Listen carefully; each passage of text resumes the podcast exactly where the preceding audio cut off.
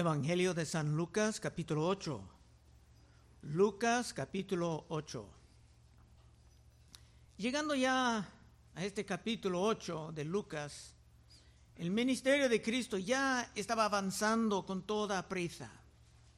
Porque sobre todo Cristo sabía que su tiempo sería corto. Versículo 1. Aconteció después que Jesús iba por todas las ciudades y aldeas, predicando y anunciando el Evangelio del reino de Dios, y los doce con él. Para Jesús, esta era la gran prioridad, la predicación de la verdad. Las sanidades y otros milagros eran importantes, pero para avanzar la verdad y para mantener una gran audiencia que pudiera escuchar lo importante sobre el reino. Cada momento era precioso para Cristo Jesús.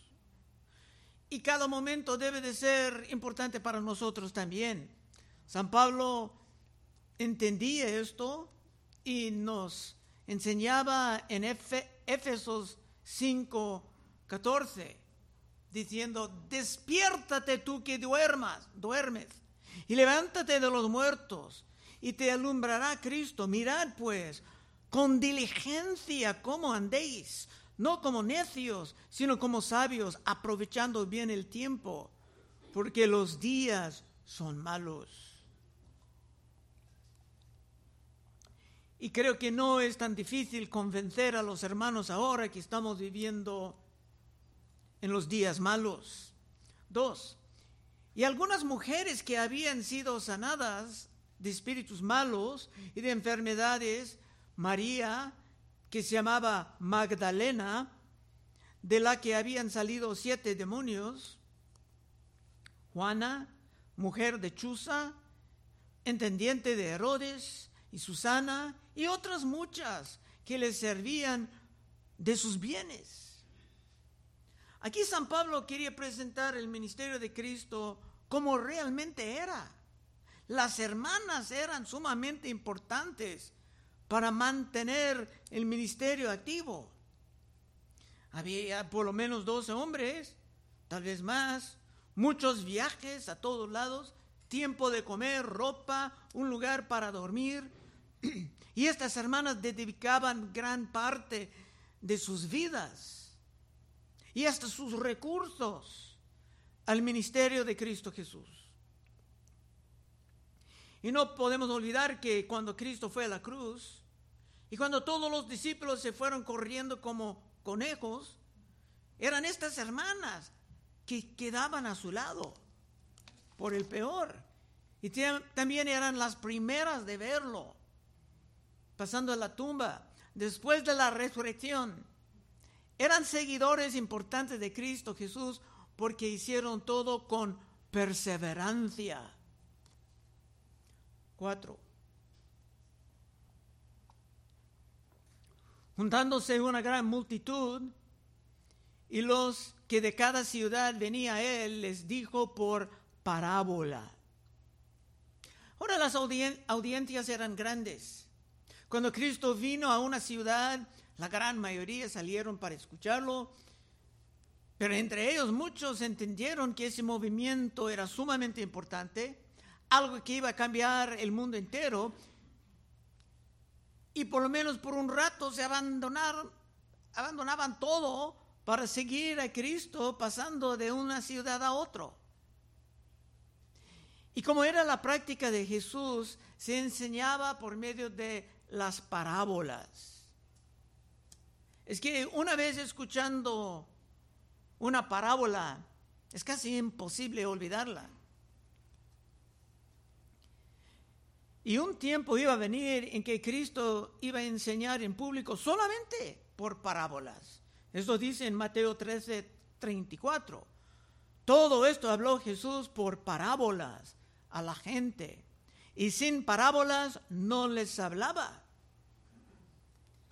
Y hermanos, francamente, a veces hay confusión sobre por qué Cristo empleaba tanto las parábolas. un error común es pensar que la parábola hacía más claro los asuntos espirituales y eran para clarificar estos asuntos a todos. Y ese error estará refutado en el pasaje de hoy. Cuatro.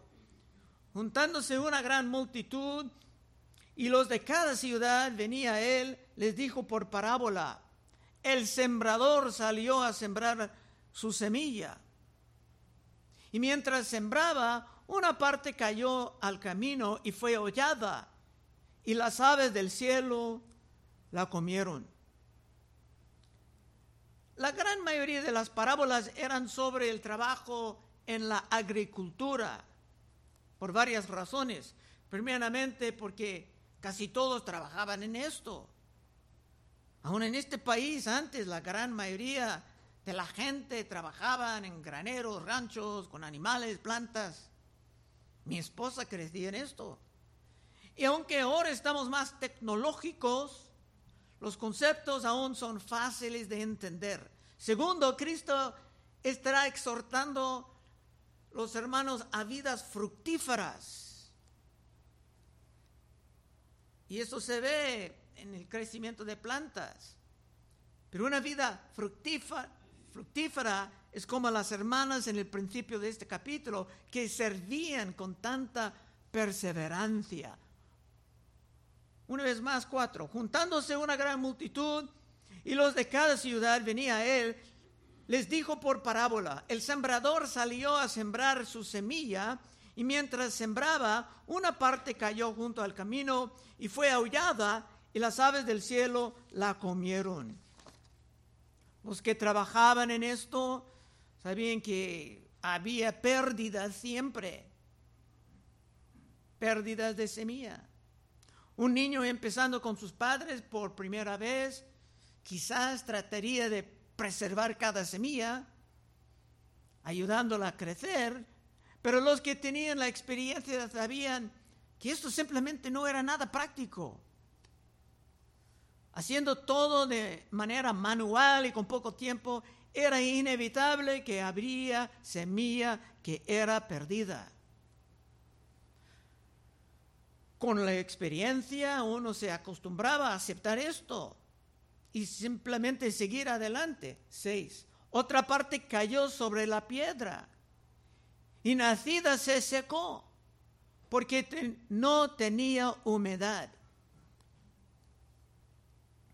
Simplemente no había manera de mover estas plantas a otro lugar más adecuado. Con una gran cantidad de semillas era necesario dejar todos como se caía, sabiendo que las pérdidas serían limitadas. Siete. Otra parte cayó entre espinos, y los espinos que nacieron juntamente con ella la ahogaron. En un jardín muy pequeño,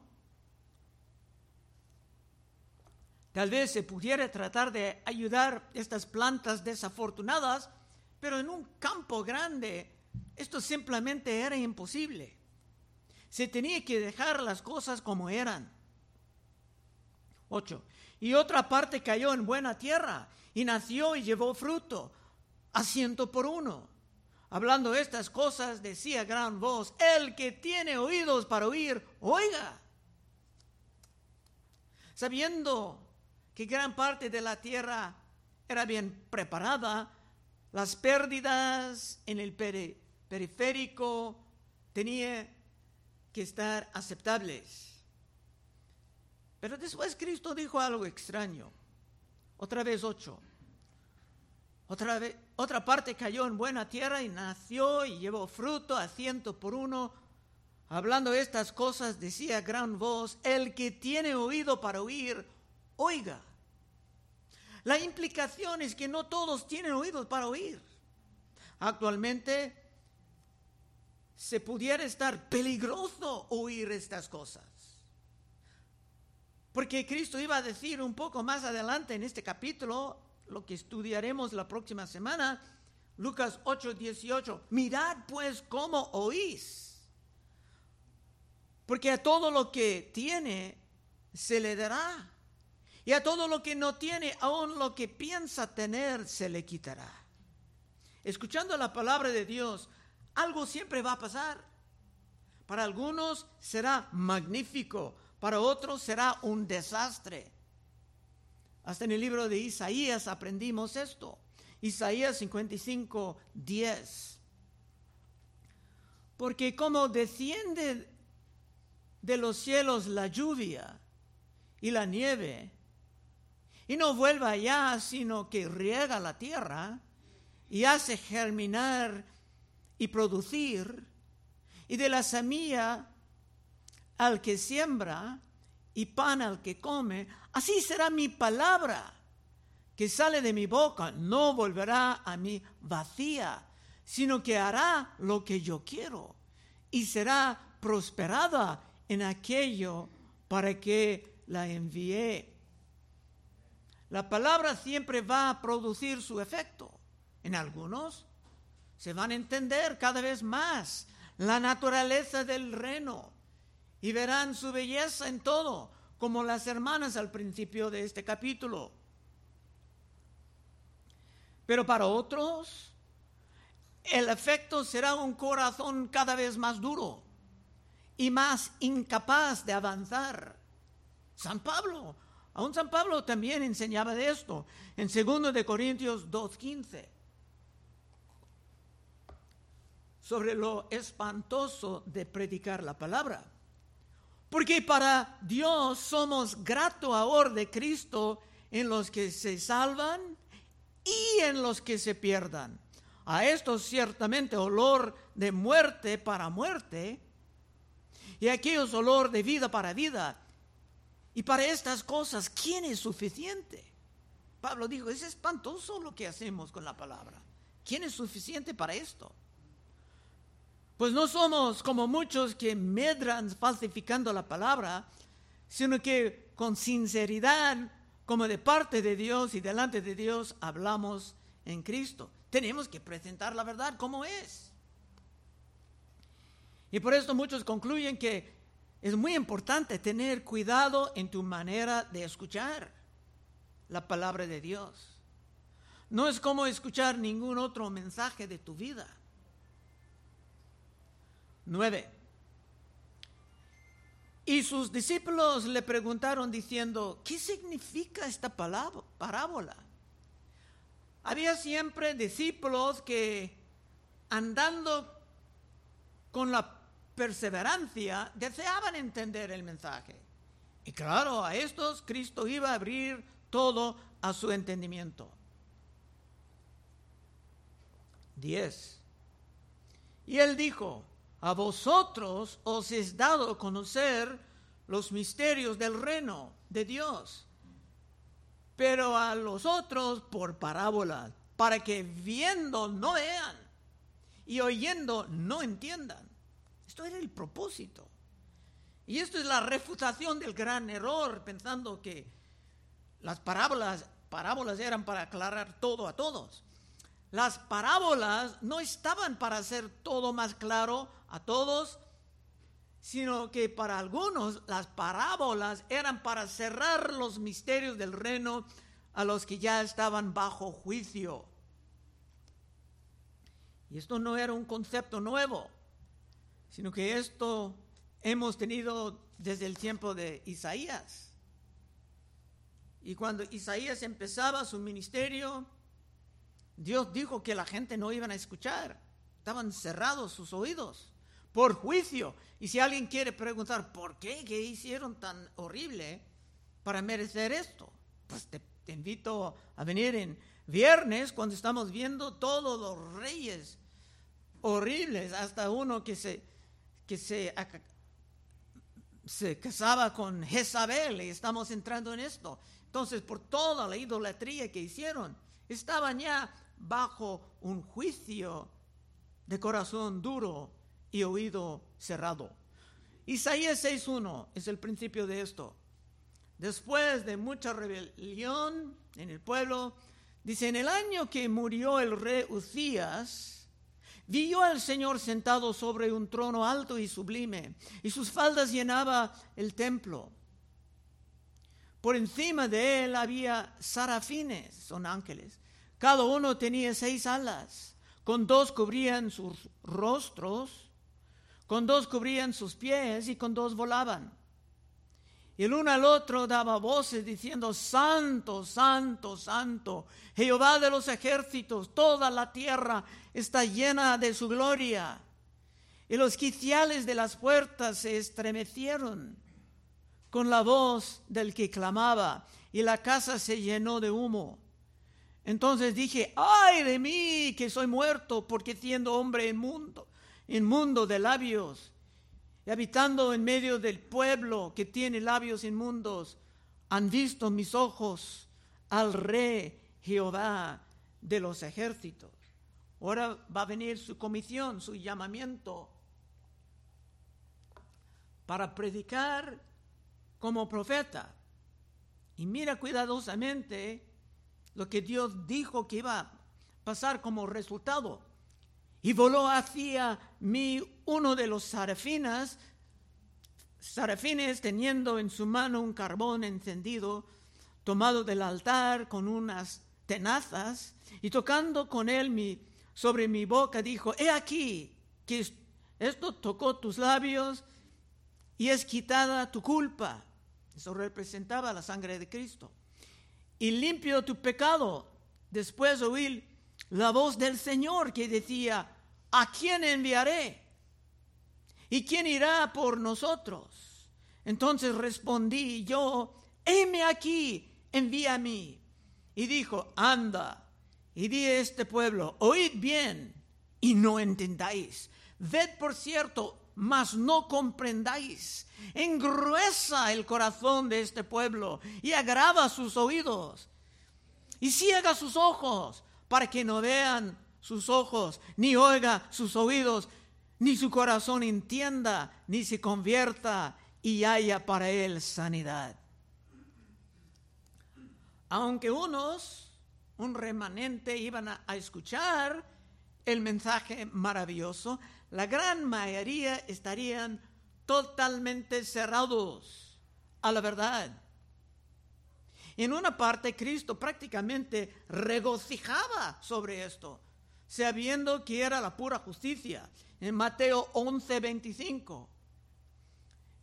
En aquel tiempo, respondiendo Jesús, dijo: Te alabo, Padre, Señor del cielo y de la tierra, porque escondiste estas cosas de los sabios y de los entendidos y las revelaste a los niños. Sí, Padre, porque así te agradó.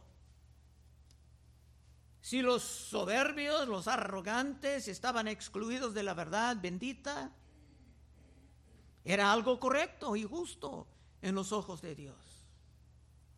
Pero ahora Cristo iba a explicar todo a los humildes o sea, los que le seguían con la perseverancia. Versículo 11. Esta pues es la parábola. la semilla es la palabra de Dios.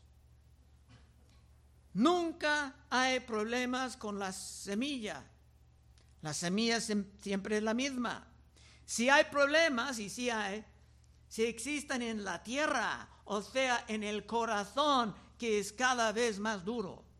Hablando del corazón humano, dice en Isaías 17, 7, engañoso es el corazón más que todas las cosas y perverso. ¿Quién lo conocerá?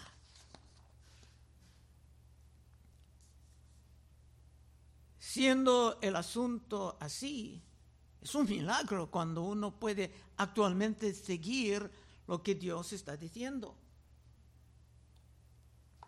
Muchos simplemente van a pensar en otras cosas, hacer sus planes por la tarde.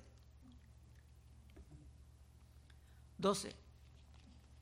Y los de junto al camino son los que oyen, y luego viene el diablo y quita de su corazón la, para, la palabra para que no crean y se salvan. Si no entran en su corazón la verdad, no van a estar salvados. Y cuando la palabra de Dios está proclamada o regalada en cualquier forma, el diablo siempre está presente en la persona de sus demonios tratando de robar la palabra de la mente de los oyentes lo más rápido posible. Por esto es tan peligroso estar en la presencia de la predicación. Porque tu corazón o saldrá más suave o te saldrás del evento más duro y más confirmado en tu destrucción. Pero como vimos en Isaías, la palabra tendrá su impacto. No va a regresar vacío. 13. Los de sobre la piedra son los que habiendo oído reciben la palabra con gozo.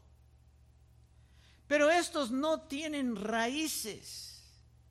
Creen por algún tiempo, en el tiempo de la prueba se apartan. Eso es algo muy triste, pero podemos verlo en casi todo ministerio. Hay personas que vienen y ven todo como maravilloso, pero jamás van a tener la bendita perseverancia de las mujeres al principio de este capítulo. Se pueden confesar la fe, se pueden hasta estar bautizados o aún participar en un ministerio. Pero tarde o temprano se van a dejar todo para regresar al mundo. Un ejemplo de esto era el hermano Demas. Demas era participando con Pablo en el evangelismo, viajando a un lugar a otro. Después dice en 2 Timoteo 4:9, Pablo hablando de Timoteo, procura venir pronto a verme porque Demas me ha desamparado, amando este mundo. Y se ha ido a Tesalónica, Crescente, fue a Galacia y Tito a Dalmacia. Pablo estaba dependiendo, dependiendo de este hermano y se fue por el amor al mundo. Para los de la tierra desafortunada, el amor del mundo puede regresar en cualquier momento. Y tú sabes lo que dijo Santiago sobre el amor del mundo. En Santiago 4:4, oh almas adúlteras, ¿no sabéis que la amistad del mundo es enemistad contra Dios? Cualquiera pues que quiere ser amigo del mundo, se constituye enemigo de Dios. Pero cuando tú veas a un hermano, una hermana preciosa, regresando al mundo, te puedes orar, por supuesto, tratar de exhortar, hacer todo en tu poder. Pero si la persona simplemente no quiere escuchar ya, te puedes saber por este, esta parábola que esto es lo normal, lo esperado en el reino de Dios. Es sumamente triste y tal vez difícil de aceptar, pero es normal en el reino. Esa parábola era para ayudar a ministros, pastores, porque a veces estamos creyendo, ¿qué hice mal? ¿Por qué ese, hermano se fue? La parábola dice, relájate, es normal en el reino de Dios. En el libro de Hebreos se hablan mucho de esto porque por las persecuciones muchos estaban tentados a abandonar la fe y actualmente regresar al judaísmo. Muchos de los cristianos eran judíos. Dice en Hebreos 3:14, porque somos hechos participantes de Cristo, con el tal que retengamos firme hasta el fin nuestra confianza del principio. Dice que los que están en serio van a mantenerse firmes hasta el fin. Y este está hablando de la tierra buena, o también en Hebreos 10:35. No perdáis pues vuestra confianza, que tiene grande galardón, porque os es necesaria la paciencia para que habiendo hecho la voluntad de Dios obtengáis la promesa. Nadie va a obtener la promesa buena, positiva, abandonando la fe para regresar al mundo. 14. La que cayó entre espinos, estos son los que oyen, pero yéndose son ahogados por los afanes y las riquezas y los placeres de la vida y no lleven fruto. Siempre hay muchos que no aprenden cómo controlar las distracciones del mundo que vienen a ti por todos lados. Para el diablo está bien que tú consideras el reino de Dios como algo importante, siempre y cuando hay otras cosas que son casi siempre más importantes. El y el diablo va a estudiarte para averiguar tus debilidades y ofrecerte la carnada más apta para agarrar tu atención fuera de los asuntos de tu fe bendita. Último verso, 15. Y estamos cerrando. Mas la que cayó en buena tierra, estos son los que con corazón bueno, y corazón bueno aquí quiere decir la tierra buena la tierra preparada es el corazón preparado. Hay personas que hasta preparan en sábado por la noche para estar listos para escuchar la palabra en la mañana.